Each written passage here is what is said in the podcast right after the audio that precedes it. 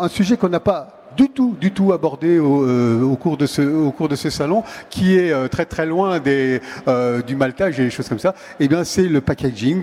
où est-ce qu'on en est de, de, de, ça? Eh bien, notre amie Annette Frédinger a réuni les spécialistes autour de cette question, et je vous invite à parler maintenant de ce qui nous concerne là, les packaging, emballage, auto, éco-conçu et différenciant. C'est le sujet. Bienvenue à toi, à toi.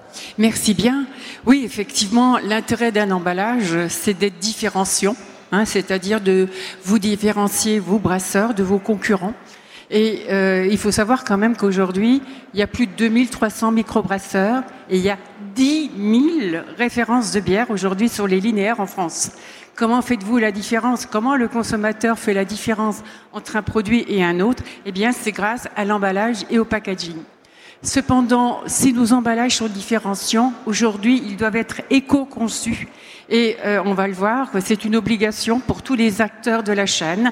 Et pour parler de tout ceci, je vous propose bah, de recevoir nos trois invités, qui sont donc euh, non pas Miguel Suarez, mais euh, Monsieur Duverne, donc pour la société Hautajon. qui, comme vient de le rappeler Jean-Louis, a reçu hier un trophée Brassinov pour son étiquette. À côté de lui, euh, c'est Nicolas Gégère, je pense tout simplement, ou vous me corrigerez, euh, puisque vous êtes un régional de l'étape en plus, hein, euh, de Smurfit Kappa, qui va nous expliquer aussi quelles sont ses propositions en termes d'emballage pour vous, les brasseurs. Et nous accueillons le petit dernier, je dirais, de la profession, c'est Jean-Loup Chemin pour la société FlexiKeg. Alors, sans plus tarder, je vais demander à chacun de vouloir euh, présenter rapidement sa société pour qu'on puisse situer les types d'emballage qu'ils vont vous proposer. On, on rentrera dans le vif du sujet des exemples après, bien sûr. Donc peut-être, euh, Nicolas, si vous voulez, euh, vous n'avez pas d'autres micros, d'accord? Merci.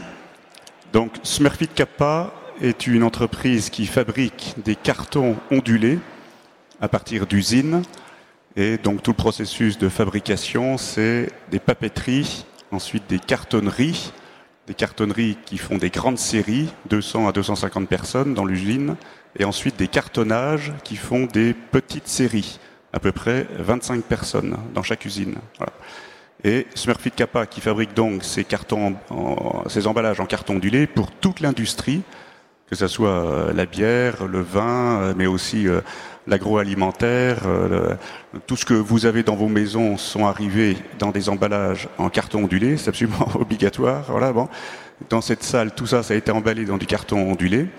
Et ce qu'il faut savoir, c'est que la caractéristique du carton ondulé, c'est que tout est fait sur mesure, à savoir qu'il n'y a pas un seul client qui emballe la même chose que son voisin, sauf dans les cas très particuliers, comme par exemple la ramette de photocopie, format A4, où certaines bouteilles sont très standardisées dans d'autres euh, domaines. Voilà.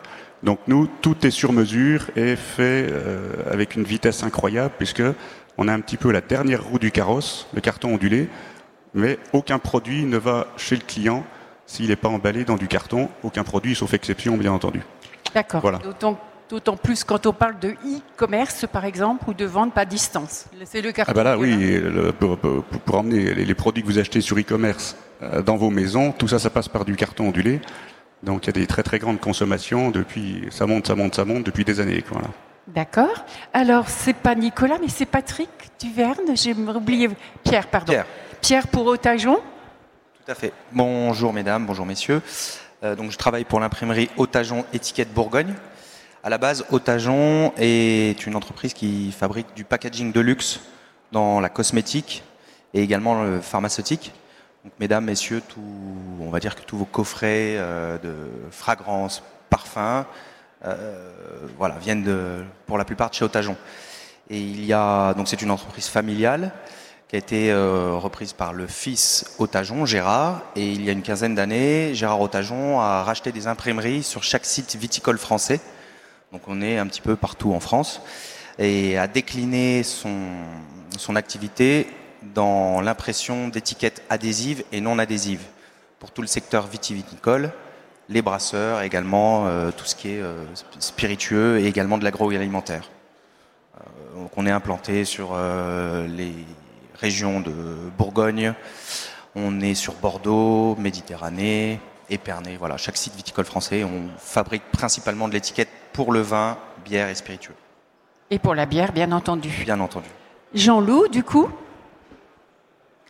Oui, bonjour. Euh, donc déjà, je souhaiterais remercier euh, Annette Frédinger de m'avoir euh, invité aujourd'hui.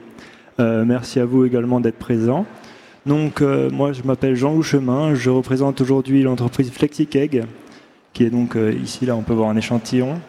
Euh, qui est une, euh, une start-up en fait de, de fûts. Donc c'est une toute nouvelle technologie. Vous connaissiez déjà les fûts à poche jetables, les fûts en inox, et puis maintenant nous avons un fût qui est réutilisable et puis qui utilise quand même une, euh, une poche recyclable en fait. Donc ça cumule tout un tas d'avantages. Donc comme je disais, c'est une start-up. Nous existons depuis 2018. Nous sommes en pleine prise de puissance puisque là nous venons de, boucler une levée de fonds au 30 septembre euh, donc, 2022. Euh, Et c'est indiscret de vous demander le montant de la levée de fonds? Euh, alors, je ne le connais pas exactement. C'est juste pour vous dire que de start-up, vous devenez licorne, comme on dit aujourd'hui. Bravo, félicitations. Oui, voilà, tout à fait. Et donc, du coup, nous proposons des, des fûts en deux types de gammes, on va dire.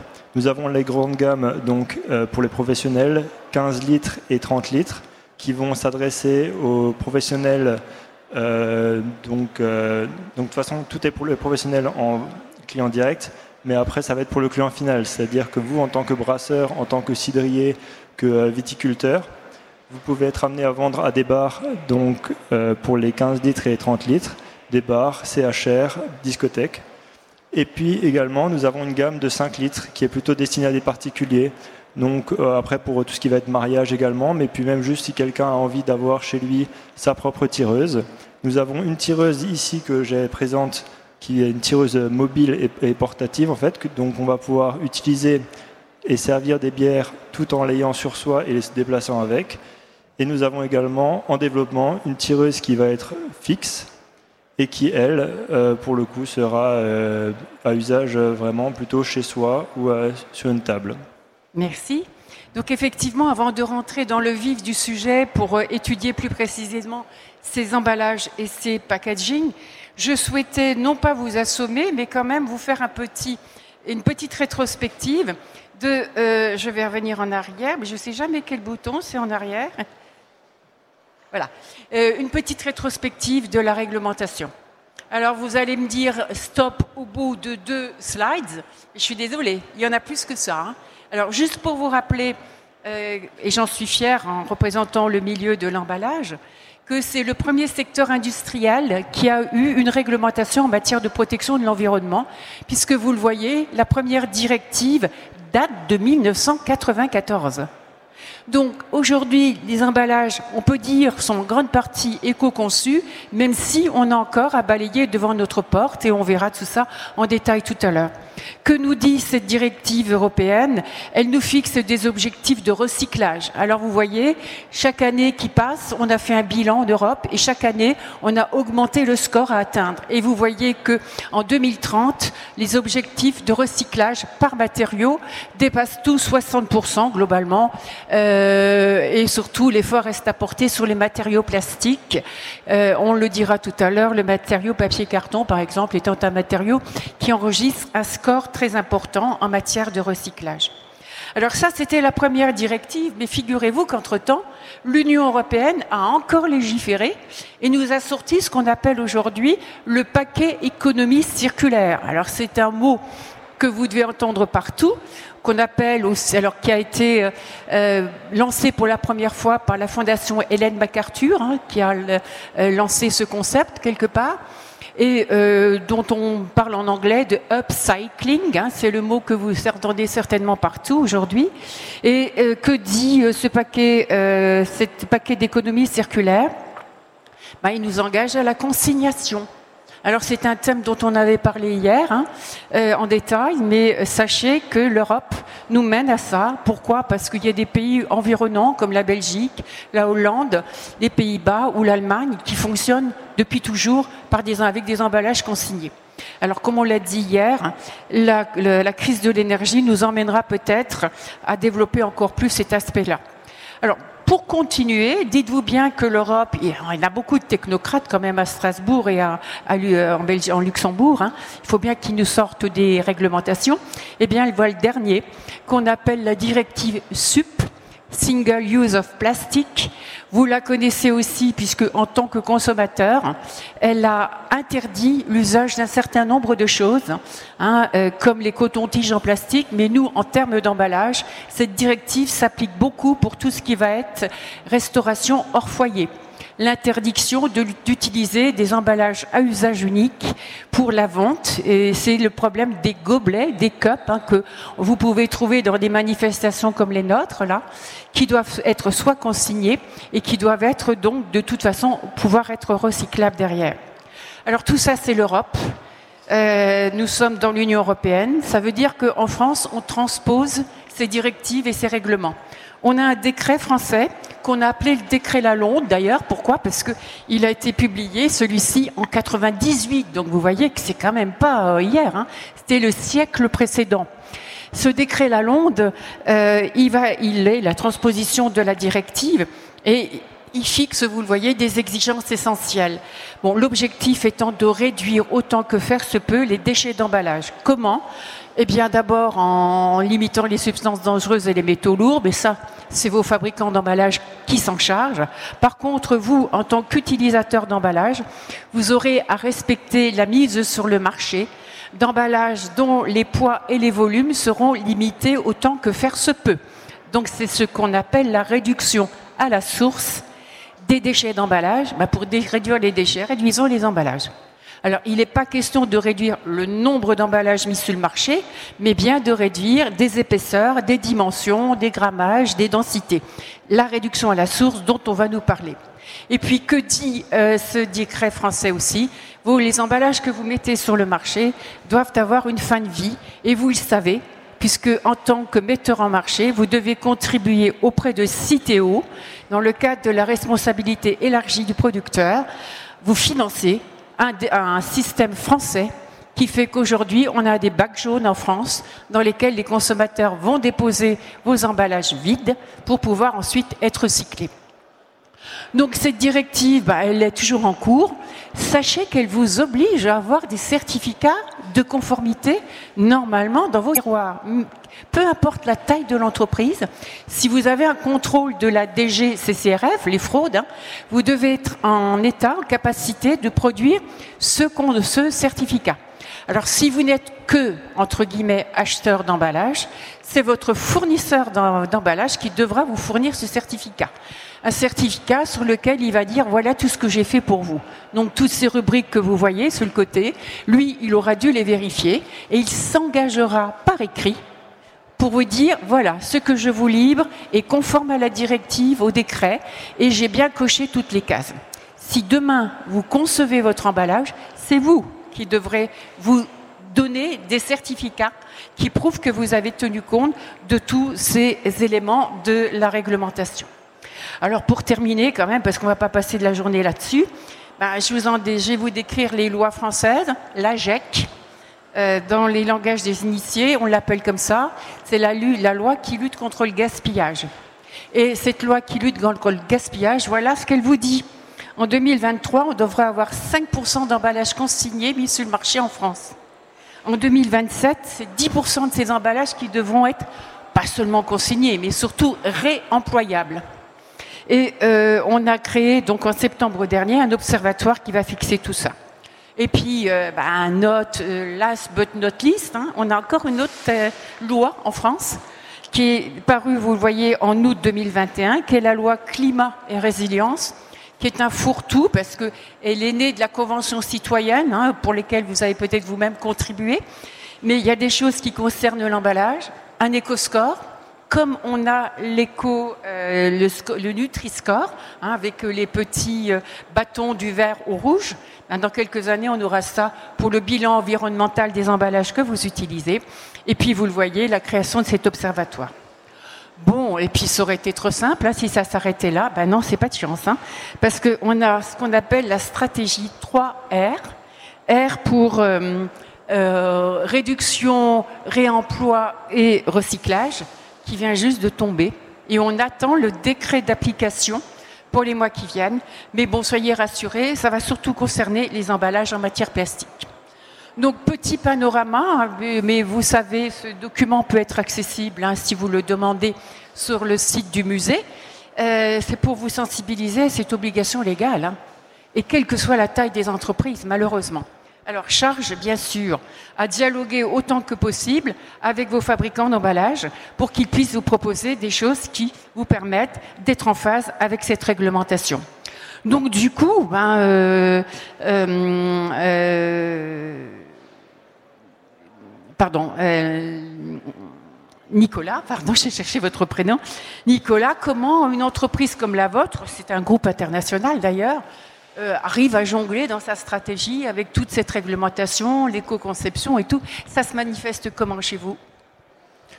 Alors, ce qu'il faut savoir, c'est que depuis peut-être 50 ans, 60 ans, je ne sais pas très très bien, des tas d'usines voilà, au niveau de l'emballage en carton ondulé, ont déjà mis en œuvre un petit peu tout ce qu'on vient de voir euh, dans, dans, dans, cette orientation. Voilà. Pour faire très très attention à réduire, dans la mesure du possible, la surface du carton, la surface de l'emballage, pour qu'il y en ait, entre guillemets, il n'y ait pas de gâche le moins possible. Voilà. Je vais vous citer un exemple. Et euh, dans, cet exemple, il y a quelque chose de relativement simple. Imaginez que vous ayez à emballer un radiateur. Voilà, donc une caisse américaine, il y a longueur, largeur, hauteur. Si jamais la hauteur est minimum, est petite, le radiateur, c'est-à-dire, vous voyez, l'industriel, il emballe son radiateur à plat. Mécaniquement, il y a des énormes rabats au-dessus et des énormes rabats en dessous, et ça va consommer du carton pour rien. Alors que si vous emballez votre radiateur verticalement, vous avez mécaniquement des petits rabats au-dessus et des petits rabats en dessous, et là, vous avez la consommation minimum du carton. Voilà, donc c'est un exemple. Depuis donc 50 ans, 60 ans, dans tous les domaines possibles imaginables, on essaye déjà de réduire euh, la consommation du carton, la surface, parce que d'abord la matière coûte cher et c'est l'intérêt euh, pour tout le monde. Voilà. Le deuxième point également, le carton ondulé est fabriqué à partir de papier. Donc ce sont des grammages au mètre carré. Hein, la photocopie c'est 80 grammes au mètre carré. Dans les cartons, il y a trois papiers, cinq papiers, ça va de 90 grammes, 135, 200 grammes, 300 grammes, etc. Bon. Ensuite, il y a des fibres différentes. Il y a du papier recyclé et du papier craft. Le craft liner est, est fait à partir principalement de bois, donc est beaucoup plus solide, coûte plus cher, mais le, la fibre recyclée, le papier recyclé est employé dans l'emballage à 80-85% déjà. Et en faisant ce mix entre les différents grammages papier, en fonction de la qualité de la fibre, recyclée ou euh, craft, en fonction de l'épaisseur de la cannelure, parce que nous, nous sommes dans une industrie du carton ondulé, ondulé, c'est-à-dire qu'il y a une cannelure, soit la cannelure est petite, moyenne, grosse, soit on peut mettre trois papiers, soit on peut mettre cinq papiers, et donc en fonction, en écoutant le besoin du client, et ensuite en ayant sans arrêt une recherche de voir euh, ces, directives, ces, ces, grandes directions qui ont été données là, depuis quelques années, voilà, on essaye de mettre les grammages les plus adaptés possibles, sans en mettre trop, parce que ça sert à rien du tout, de telle sorte que l'emballage soit plus adapté aux besoins du client. Et dans le groupe, il y a des logiciels qui ont été développés d'une manière euh, assez performante, entre guillemets, pour calculer en fonction du besoin du client. Imaginez qu'il faille emballer une enceinte qui est là, une table, des bouteilles d'eau, des, lampadaires, etc. Voilà, que l'emballage le, sur les palettes, il y en a 30 par palette, 60 par palette, etc. Le camion va faire 1000 km avec des vibrations, tout ça. Donc il y a des tas de calculs qui se font pour faire en sorte que pour vous, monsieur ou madame le client, nous, vous proposons tel emballage qui a tel grammage papier, telle ondulation. Vous avez besoin que de trois papiers, ça sert à rien d'avoir cinq papiers. Ou alors, toujours écouter le client, votre euh, produit va aller dans un endroit qui est un petit peu humide, nous vous conseillons plutôt un papier craft à l'extérieur qui fait barrière à l'humidité. Donc le tout, c'est d'adapter toujours l'emballage qu'on leur fournit en fonction du besoin des clients, en minimisant bien entendu tout ce que l'on peut à la source. Voilà. Donc, Et après... On... On a une panoplie de produits possibles y a, y a plein, plein et c'est le dialogue qui va permettre de sélectionner voilà. ce qui convient le mieux. Voilà. Donc on va avoir des exemples après. Justement. Voilà, c'est ça, c'est le troisième point. Voilà.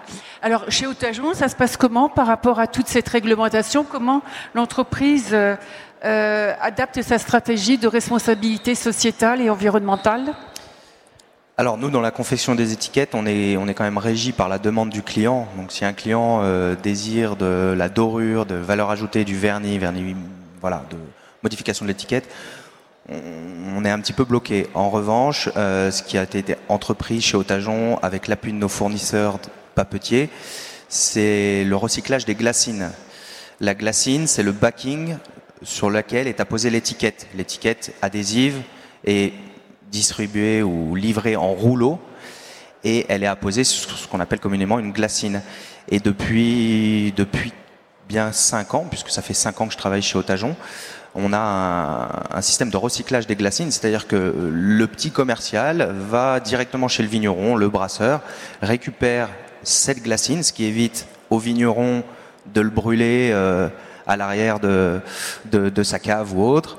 Le commercial les récupère, dépose ça sur chaque site au tajon et peut-être tous les deux mois, notre papetier fait intervenir un, un, un camion container pour récupérer ces glacines pour les recycler lui-même. Donc ça, c'est déjà une bonne part du travail effectué.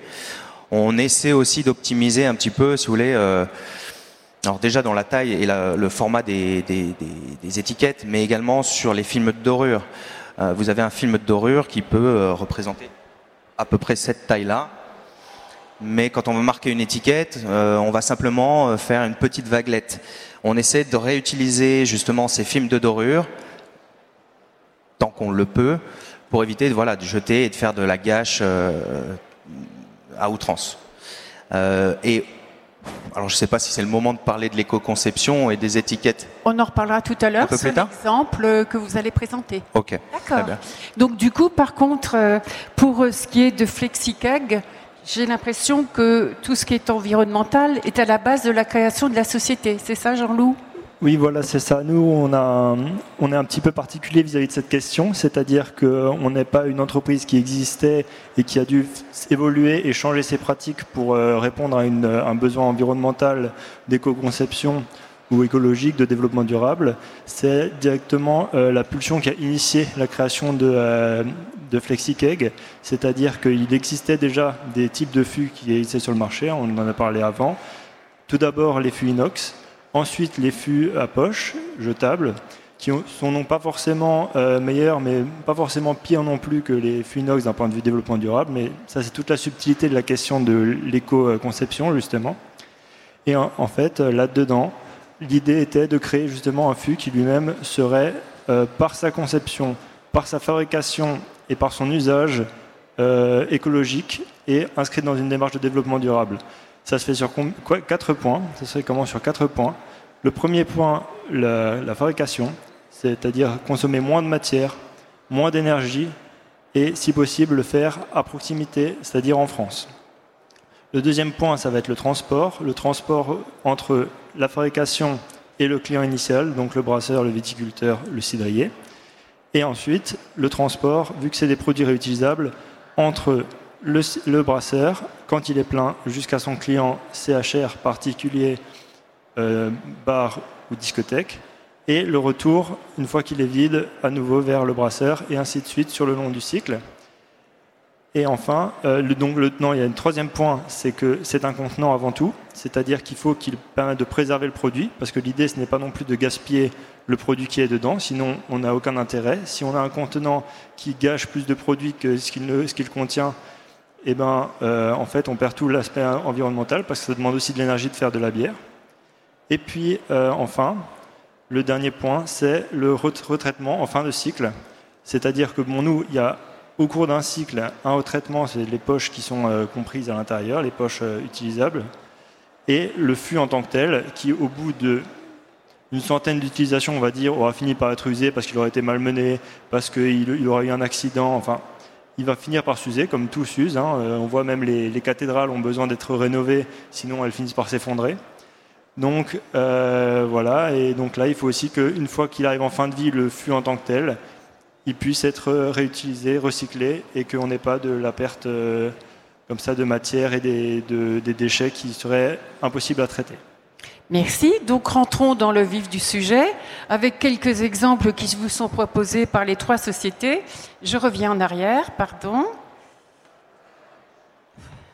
Voilà. Euh, et encore en arrière. Voilà. Euh, pour permettre à Nicolas de nous montrer un exemple justement de réduction à la source de quantité d'emballage utilisé. Pardon. Donc ce sont deux exemples tirés de cartonnerie, donc réels, avec des, clients euh, dans l'industrie, voilà, pour des grandes séries. Voilà. Et donc ici, on voit bien que c'est une palette vue du dessus. Voilà. De ce côté-là, il y a 21 caisses par couche. Donc on voit bien que la palette en bois, elle déborde de part et d'autre, etc. Et simplement en changeant l'agencement donc il y a un logiciel qui aide à faire ça, parce que quelquefois c'est pas si simple. Euh, en, changeant l'agencement de, l'organisation sur les palettes, voilà, on arrive à mettre 24 caisses par couche, et fois le nombre de palettes expédiées chez le client euh, tous les jours, etc., ça représente des gains de 7% par exemple, et ça fait quand même 170 palettes en moins sur l'année. Donc voilà quelque chose de concret. Et le deuxième exemple, vous allez voir, est encore plus frappant. Voilà, là c'est un fabricant, donc dans des très très grandes séries, qui fait des bouchons de, de, bah, exactement ça, voilà, des, bouchons de bouteilles d'eau. Dans la première partie, la caisse d'origine, elle, contient 1400 bouchons. Vous lisez les, les, dimensions de la palette, et de la caisse, pardon, et là a été étudiée une possibilité de mettre 1520 bouchons. Alors c'est vrai que la caisse est un petit peu plus grande. Voilà. Ceci étant, on a optimisé la, dimension des caisses, l'agencement des caisses sur la palette, ce qui fait que maintenant la palette elle fait 1000, 1200 piles, euh, tout est rempli à 100%, et ça a fait un gain absolument incroyable au niveau du client. Dans des, tout ça c'est dans la logistique, les, transports, les, stockages, etc. un gain en CO2, un gain en argent sonnant et trébuchant, et ça fait quand même 800 palettes de manipuler en moins et qui sont qui, qui, partent pas par camion, si vous voulez. Donc tout ça sur sur une année pour cette très très grande série. Alors pour des des, potentiels, euh, avec des plus petites séries, bien entendu le gain est moins important, mais n'empêche que tout s'étudie et à chaque fois on peut étudier pour euh, vérifier si on peut pas économiser quelque chose sur la logistique. Alors on verra d'autres exemples tout à l'heure, mais par rapport à cette notion de caisse et de palette, les brasseurs, ils ont de la chance. Ils utilisent un emballage qui est autoportant. La bouteille, elle, va, elle a une résistance à la compression naturelle qui permet d'avoir d'ajuster la dimension de la caisse au plus près de la dimension des bouteilles. Donc on ne devrait pas avoir de vide du tout, du tout, du tout. Alors peut-être que la question qu'on pourrait se poser, y a-t-il un intérêt à mettre des croisillons dans ces caisses en carton pour expédier de la bière au-delà de la bah, France, par exemple Tout dépend, toujours la même chose, du besoin du client. Si jamais c'est une palette avec, euh, comment s'appelle, des caisses de bière et qui sont bien filmées euh, dans un camion et qui arrivent à, destination, il n'y a peut-être pas besoin de croisillon. Mais si jamais il faut envoyer une caisse ou deux caisses en messagerie voilà, et euh, donc avec un système qui, qui, secoue beaucoup plus, là, il est quand même recommandé de mettre des croisillons parce que c'est quand même du liquide et du verre à l'intérieur. Voilà, et donc toutes les qualités en fonction de ce que nous dit le client, le, la caisse va faire combien de kilomètres, elle va être baladée comment, etc. Voilà, nous on calcule au plus juste la, le, le, grammage du papier, l'ondulation, craft ou recyclé, etc. pour faire en sorte que la caisse arrive à chaque fois en bon état, sans mettre trop de surqualité, mais en faisant en sorte qu'il n'y ait pas de souci à l'arrivée. D'accord. Et donc, du coup, si on revient à la fameuse étiquette qui a reçu hier le trophée Brassinov, qu'est-ce qu'elle apporte pour les brasseurs en termes d'éco-conception? Alors, euh, déjà dans un premier temps, le plus important sera le papier, le support, ce qu'on dit le support, le papier. En l'occurrence, celui-ci s'appelle le Aircrush Barley, Barley qui veut dire l'orge, ce que vous devriez tous euh, savoir en, termes, en tant que brasseur. Donc c'est un papier qui a été conçu à base de 100% de matière recyclée, dont 30% d'orge, de résidus d'orge. Donc c'est une approche euh, pour le coup assez, assez éco. On a limité le, le nombre d'encres d'impression sur l'impression, donc on a juste une encre, un noir en l'occurrence, comme vous pouvez le voir, on a également optimisé le format de l'étiquette, ce qui est assez important, c'est-à-dire que quand on imprime euh, chez nous en interne, on travaille sur des grosses, bobines de papier qui sont redécoupées et en l'occurrence en optimisant le format, eh ben, on évite la gâche papier. Euh, c'est-à-dire qu'on va pouvoir placer sur cette grosse bobine le plus possible d'étiquettes. Ce qu'il faut savoir aussi, et là on a un peu le mauvais rôle, c'est que les imprimeurs sont euh, sont pas les meilleurs euh, élèves en termes de de hum, production de déchets.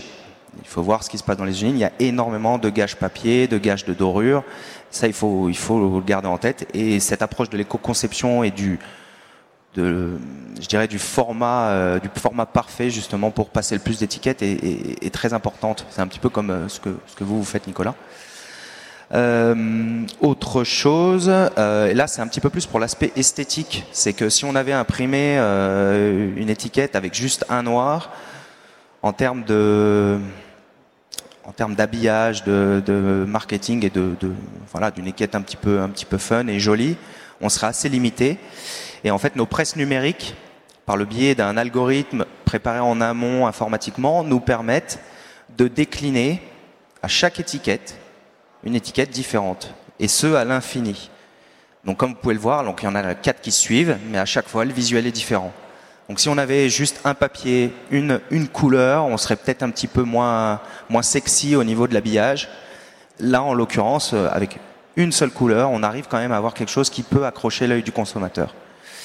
Et pour pousser un petit peu le, vraiment l'approche éco-conçue, et on le voit notamment dans le monde du vin, on pourrait essayer, éventuellement passer sur une glacine, ce dont je parlais tout à l'heure, la glacine en PET, donc en plastique, pour le coup, qui est beaucoup plus recyclable. Euh, et dans le monde du vin, enfin moi je travaille des projets avec des grosses caves coopératives sur de l'éco-conception, pardon. Et en l'occurrence, on part sur une seule étiquette, pas de contre, pas de dorure, pas de vernis, juste une déformation du papier par le biais d'une machine, donc ce qu'on appelle un galbe à sec ou un gaufrage à sec. Et nos clients nous demandent aussi des bouteilles sans capsule. Donc ils partiront sur une, une bouteille qui n'aura pas de capsule pour limiter également euh, tout ce qui est déchets. Voilà. D'accord. Euh, voilà pour ce qui concerne l'emballage en bouteille. Et du coup, euh, Jean-Loup, avec FlexiCake, qu'est-ce que vous nous proposez comme fût éco-responsable? Alors, comme je l'avais dit avant, donc il y a quatre points sur lesquels on a travaillé principalement. Le premier, c'est directement la fabrication du fût, où donc on est fabriqué en France intégralement, que ce soit les matières qu'on utilise pour faire nos fûts ou les fûts en tant que tels qui sont fabriqués en Normandie. Et euh, également au niveau des matières, donc les matières euh, qui ont été choisies à la fois pour faire le l'emballage du fût et puis les poches à l'intérieur consomment finalement beaucoup moins d'énergie que les fûts inox. Donc à chaque fois, je vais toujours euh, comparer au fût inox et au fût à poche, parce que c'est les deux types, grands types de fûts qui existaient avant.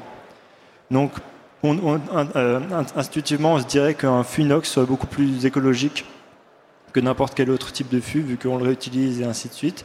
Mais il faut voir que l'inox est une matière qui euh, déjà n'est pas non plus disponible en illimité, qui en plus de ça a un problème de, que ça consomme énormément d'énergie à être travaillé, à être transformé. Et donc à ce niveau-là, euh, on va consommer bien moins d'énergie en fabriquant un fût comme le nôtre, plutôt qu'en fabriquant un, fût en inox. Également, c'est possible. voilà. Donc voilà euh, la taille des, des, fûts également. Donc là, c'est le fût de 30 litres que vous pouvez voir là-haut. Mais en fait, si on compare un fût de 15 litres, ça va être exactement le même fût, mais coupé en deux. Et un fût de 5 litres, du coup, exactement le même, mais coupé en 6. En fait, ce qui se passe, c'est que c'est la même toile qu'on utilise, les mêmes dimensions, donc vu qu'on a tout euh, rationalisé de cette façon, on n'a pas de perte de matière également. On n'a euh, pas à avoir plusieurs euh, types de machines, on a une seule ligne de production et on coupe juste à différentes longueurs, on va dire, pour produire les, fûts. Donc là, pareil, on a un gain de perte, on a moins de pertes et on a également moins de, changements de, réglage d'énergie et ainsi de suite. Euh, le deuxième point, ça va être le transport. Donc nos fûts, étant donné qu'ils sont flexibles et qu'ils sont pliables, déjà par rapport à un fût inox, ils vont être beaucoup moins lourds. Ils vont faire, euh, on peut mettre en fait, là où on met un fût inox de 30 litres, on peut mettre 10 fûts FlexiKeg vides. Du coup, bien sûr, on parle en fût vide pour le moment, euh, de 30 litres également. Donc on va avoir un gain de place et de poids pour le transport, c'est-à-dire qu'on peut utiliser 10 fois moins de euh, camions pour transporter les fûts tant qu'ils sont vides, que ce soit donc quand ils reviennent de chez le client du brasseur ou quand ils font le trajet depuis notre usine jusqu'à chez le brasseur. Et après, une fois qu'ils sont pleins, bien sûr, la bière ayant son poids, ils ne sont pas dix fois moins lourds, mais ils sont tout de même significativement moins lourds. Ils peuvent également s'empiler euh, assez facilement. On a des, cales qui nous permettent de les empiler, de faire une palettisation très haute et très uniforme. Et euh, voilà, globalement, pour ce qui est du transport.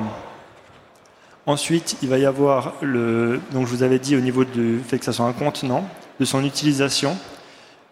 Par rapport à un fût euh, inox, on va avoir euh, beaucoup plus de, garde du produit. Déjà, on va en extraire plus. On est à 99,5% d'extraction. Donc, globalement. On appelle le taux de rétrocession, de restitution, de vidange de votre fût. C'est cela, oui. Globalement, on va perdre euh, l'équivalent d'un shot de 4 centilitres sur un fût de 30 litres. Ce qui est, vous en conviendrez, assez ridicule en, en termes de perte. Et également, euh, on a une garde une fois que le fût est percé, qui est d'environ 4 mois avant que la bière ne soit plus consommable, si on garde le fût branché en perce. C'est-à-dire qu'on a des systèmes, euh, nos branchements euh, se, referment si on les, les, débranche, c'est-à-dire qu'il suffit de débrancher le fût pour qu'il soit à nouveau complètement bloqué et inerte avec aucun gaz en contact avec le liquide. C'est-à-dire que virtuellement, c'est comme s'il n'avait pas été percé. Et enfin, euh, pour ce qui est du retraitement des déchets, on a 80 euh, grammes de matière recyclable qui est euh, jetée à chaque utilisation, ce qui est quand même différent d'un fût de 2 kg pour ce qui va des, des fûts à poche les plus utilisés, qui sont surtout un mélange de matière. C'est compliqué à recycler, donc quelque chose de recyclable qui est compliqué à recycler, quelque chose qui n'est pas recyclé. S'il y a plusieurs matières qui sont accrochées ensemble différemment, ça va être compliqué pour euh, quelqu'un de les retraiter pour en, les réutiliser par la suite.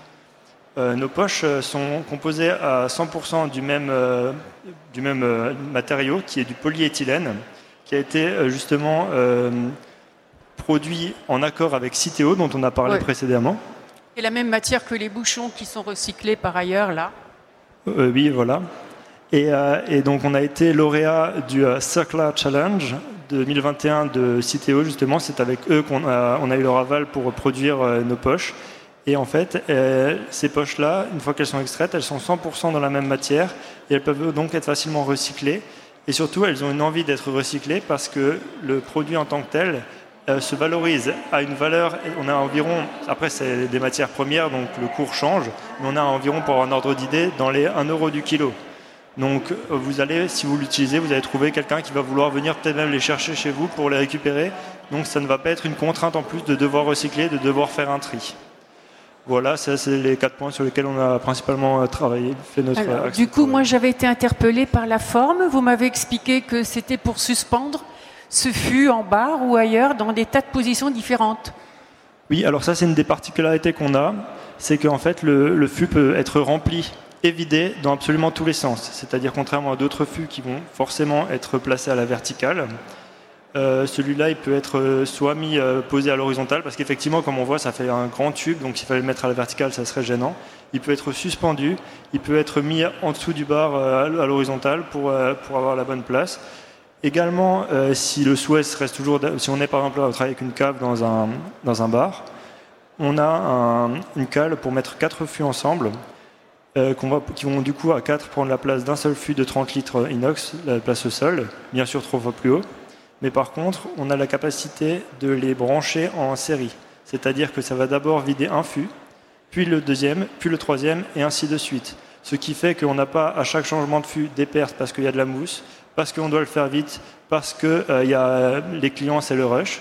On peut faire notre mise en place, à moins de faire plus de 120 litres dans le service, bien sûr, on fait notre mise en place le matin quand on est euh, tranquille dans le bar. On fait nos réglages, on tire la bière, elle a déjà plus de mousse.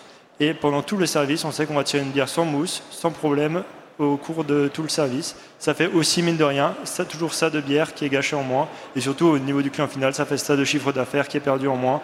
C'est tout ce temps-là où les clients ne sont pas en train d'attendre une bière qui n'arrive pas. Bon, c'est génial. Alors, il y a quand même le côté consommateur. Moi, j'ai trouvé ça trop mignon, si vous me permettez l'expression. Oui, alors euh, là, je me suis principalement concentré sur euh, la gamme du coup que j'avais dit professionnelle, 15 hein, et 30 litres. Après, on a une petite gamme euh, de 5 litres qui est donc là-dedans. En fait, ceci, c'est la tireuse nomade. Elle peut se brancher avec un Pluto Gun qui va va sortir par le petit trou qui est ici. Ah, merci. En fait, oui. Ah, en fait, voilà, donc c'est branché avec euh, ceci. Ça, c'est le Pluto Gun. Il vient se brancher par le, la connectique du fût qui est à l'intérieur. Le fût, j'en profite pour vous le sortir aussi. Voilà, le fût de 5 litres, il est, il est comme ceci. Euh, et donc, euh, ça, ça va plutôt être destiné à la clientèle particulière. Donc, l'avantage que je vous disais avant par rapport au fait que quand on débranche le fût, celui-ci se retrouve comme s'il n'était pas branché du tout, s'il n'avait jamais été percé est particulièrement intéressant pour ces fûts-là. C'est-à-dire qu'une clientèle particulière qui va acheter pour un barbecue ou pour un week-end un fût de 5 litres, s'il n'a malheureusement bu que 4 litres, eh ben, il ne va pas devoir jeter le litre supplémentaire. Il aura juste à débrancher le, la connectique et puis c'est auto-fermant. Bon là on ne le voit pas bien à la, vidéo, mais il y a euh, un petit clapet qui se ferme dès qu'on le débranche et qui fait donc qu'il pourra, que ça soit euh, trois semaines plus tard, ou un mois plus tard, ou six mois plus tard, quand ses amis seront à nouveau là, réouvrir et boire le litre supplémentaire euh, qui lui reste euh, à disposition. Ok, donc voilà pour cette innovation. Mais du coup, c'est sûr que Nicolas, ça consomme pas de carton du lait, là, c'est juste du tissu par rapport au bag box très connu de Smurfit Soccer, puisque je crois que c'est un nom déposé qui appartient à Smurfit Soccer, à ce beau euh, bag in box. Mais bon, euh, on voit que l'éco-conception mène à des choses nouvelles et c'est pareil chez vous, chez les petits euh, producteurs où on peut vous proposer des choses, surtout sur les portables, les, les, les, les emballages de regroupement qu'on trouve beaucoup de choses nouvelles éco-conçues en carton. Voilà, je vais vous montrer très rapidement un exemple comment s'appelle? La problématique d'une poignée. Vous voyez, un emballage, voilà, euh, au niveau de la conception, voilà, en fonction toujours de l'oreille et de l'écoute du client. Le client, il veut une poignée, voilà. Donc on peut lui faire, vous voyez comme ça, une poignée, pardon, excusez-moi, comme ça, et il y a une autre poignée de l'autre côté, mais il faut deux mains pour la porter. On peut faire une poignée où là, il faut deux doigts pour la porter. L'avantage, c'est que la caisse le, portable pardon, peut se gerber et automatiquement, donc on peut en mettre plus sur palette. Par rapport, par rapport à, la découpe, par rapport à la boîte, pardon, excusez-moi, qui elle a une vraie poignée dans la main. Voilà. Il y a des emballages, des portables qui ont des vraies poignées. Le problème, c'est qu'on peut pas empiler euh, trois emballages euh, ou quatre emballages l'un sur l'autre. Voilà. Et il existe un autre système où la poignée s'enfonce. Donc c'est une vraie poignée qu'on peut prendre avec la main les quatre doigts, etc., un portable dans chaque main.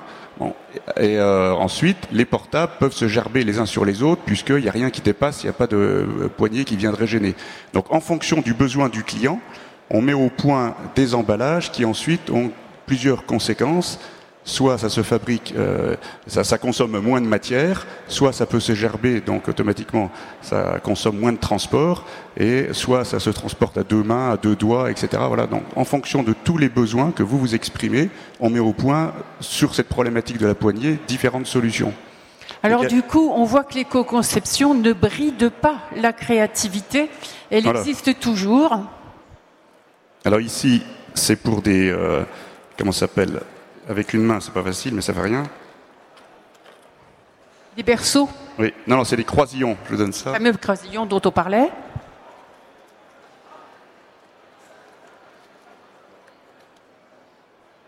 Ici, c'est un croisillon, voilà, simplement avec une seule découpe, que vous voyez peut-être, voilà, avec un seul passage machine sur découpe, on peut faire un croisillon pour éviter le principe du croisillon classique où on met des lames voilà, les unes derrière les autres. Donc là, il y a un gain de temps absolument incroyable. Simplement avec ce pliage, le croisillon va ensuite dans la caisse de 6, la caisse de 12, la caisse de 24. Et quand la caisse part euh, pour de l'export ou en messagerie, etc., il faut absolument un croisillon. Et là, on a un croisillon extrêmement rapide. Et après, j'ai un autre produit à vous montrer. Mais là, l'idée revient à un client qui nous a comme quoi la communication marche dans les deux sens. Hein. Qui nous a suggéré cette idée. Voilà, donc là c'est un portable où il y a d'un côté une bouteille, de l'autre côté un verre, un, euh, verre, pardon. C'est, je donne son nom, c'est la brasserie Matrina à Saint-Dié. Voilà. Et lui, il a eu l'idée en disant, mais pour récupérer et pour réutiliser l'emballage une deuxième fois, une fois qu'on a acheté le verre et la bouteille, donc, vous voyez, vous imaginez euh, le, verre et la bouteille qui est à l'intérieur. Ensuite, une fois que c'est consommé, on retourne l'emballage. Et là, on a un emballage à mouchoirs. Vous voyez Une boîte On peut mettre une boîte distributrice de mouchoirs et l'emballage peut resservir une deuxième fois et ne part pas à la poubelle du tout. C'est ce qu'on appelle Voilà. la seconde vie de l'emballage. Voilà. Donc là, c'est honnêtement, très humblement, c'est le client qui a eu cette idée qui est absolument extraordinaire. Voilà, et je l'en remercie. Voilà. Il est à Saint-Dié dans les Vosges. Voilà. Voilà, c'est le régional de l'étape lui aussi. Du coup, euh, chez Otajon, est-ce que qu'est-ce qui est la limite aujourd'hui à l'éco-conception, si tant est qu'il y en ait une? Qu'est-ce qui, pardon? Qu'est-ce qui limite aujourd'hui le développement en matière d'éco-conception, si tant est qu'il y ait des limites en, en quelque sorte? Comment vous voyez l'évolution? Alors, il n'y a pas de réelle euh, limite. Ce qui est assez intéressant, c'est que en tout début d'année, on a, on a fait une formation en interne justement sur les conceptions. Donc, euh, c'est- très tendance en ce moment, on le voit. Euh, ce qui peut être limité, c'est- peut-être l'approche visuelle et le fait d'avoir des étiquettes, comme je disais tout à l'heure, qui, sont un petit peu plus parlantes, plus vivantes. Euh, quand on a un papier, un blanc, un noir, on est quand même assez limité. Euh, ce qui est intéressant de voir, c'est, comme je l'expliquais juste avant, c'est qu'avec cette cave coopérative, j'ai l'impression qu'en fait, c'est plus l'effet de, surfer, justement, et ça devient un- un aspect marketing très fort, justement, le fait de communiquer et de, dire, voilà, on, a décidé, on a pris le parti pris de faire de l'éco-conception, de réduire la taille des étiquettes, notre consommation de papier, consommation d'orure. Et il y a un point qui est aussi assez important, c'est c'est le local. C'est que Otajon est présent sur chaque région, plus ou moins chaque région. Donc, ne serait-ce qu'en termes de transport, euh, ça limite quand même euh, fortement justement l'aspect carbone et autres. Euh, on a quand même une, approche marketing qui peut être qui peut être soignée, mais il faut communiquer. Il faut vraiment qu'il y ait une communication importante sur le sujet. Et je pense que, enfin, je veux dire, il y a quand même un petit peu de monde dans la salle. Ça veut dire que tout le monde est plus ou moins Avec la quadrature du cercle, si vous me permettez l'expression pour l'étiquette, c'est qu'on est obligé de mettre des mentions obligatoires de plus en plus nombreuses. Quoi. Donc tout à fait. c'est quand même pas évident si on veut pas euh, supprimer ou en tout cas obérer la lisibilité pour des gens comme moi qui sur un linéaire sont obligés de sortir les lunettes, c'est pas génial quoi. Tout à fait. Alors il y a l'aspect légal qui est, qui est primordial, euh, que ce soit pour le brasseur, le vigneron, pour tout le monde. Euh, ce qui est intéressant, c'est que le vigneron fonctionne beaucoup par une étiquette et une contre-étiquette. Désormais, ben, encore une fois, pour réduire le, le papier, le coût, le coût de l'étiquette également, on passe sur des mentions légales qui sont, sont lisibles à la verticale sur un- une seule étiquette qui fonctionne de, euh, voilà, de- d'étiquette et contre-étiquette à la fois. Ce qu'on voit beaucoup chez les brasseurs. Pour le brasseur, c'est plus, je pense, un terme euh, de coût et surtout de place sur le contenant, puisqu'on Et- a beaucoup plus de place sur une, sur une bouteille de vin. Tout à fait. Voilà. Du coup, Jean-Loup, avec une toute petite nouvelle société, enfin pas toute petite, pardon, toute nouvelle société comme FlexiCag, c'est l'avenir, vous le voyez comment? Vous l'avenir voyez ouvert devant vous, j'imagine. Oui, alors en effet, si pour le moment nous sommes une toute petite société, mais qui est sur le point de grandir justement grâce à cette euh, levée de fonds. Et euh, en effet, ben, l'avenir euh, pour nous, il est axé uniquement là-dessus. hein, c'est notre raison d'être, donc on ne va pas tout d'un coup se mettre à changer et à sortir de cette idée d'éco-conception. Euh, pour nous, l'éco-conception, quand même, elle a des limites dans le sens où, en fait, euh, il faut que le produit soit avant tout utile et pratique pour le client. Il faut qu'il soit résistant, c'est-à-dire que ça va être transporté dans des palettes, ça va être manutentionné par des personnes qui ne prennent pas forcément très soin des produits qu'ils vont avoir. Si on, on pourrait faire un fût plus petit, mais si c'est pour que dès qu'il tombe d'un camion, il explose et qu'on perde toute la bière, de toute façon, ça serait contre-productif. Et puis, euh, ça ne permettrait pas de faire euh, une, euh, une image de, résistance et de confiance envers les clients.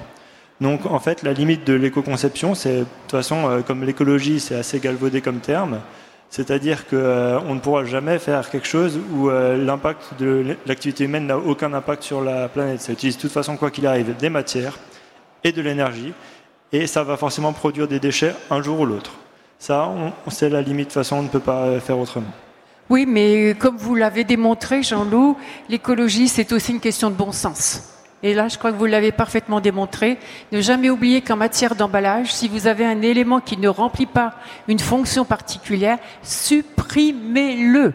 C'est ce que le consommateur appelle le suremballage, et ça, il n'aime pas du tout. Chaque élément composant de votre emballage doit remplir une fonction. Voilà, je remercie infiniment les trois participants à cette table ronde qui se tiennent bien sûr à la disposition des auditeurs pour répondre aux questions complémentaires. Merci beaucoup, messieurs. Merci pour cet exposé très riche et on peut applaudir ces, ces, présentations. Merci de votre présence active et qui nous a éclairé sur un, un grand nombre, un grand nombre de points.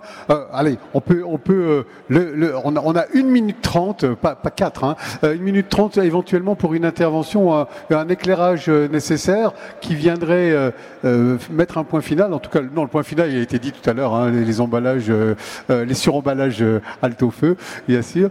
Une petite question quelque part? 3, 2, 1 en tout cas, on vous remercie beaucoup pour votre présence et euh, je vous donne rendez-vous dans une minute.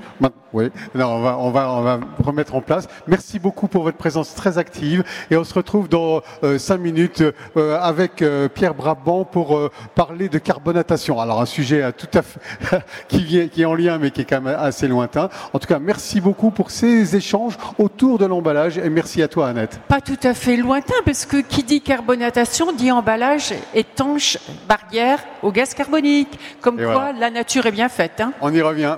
Merci. Merci à vous. Au revoir.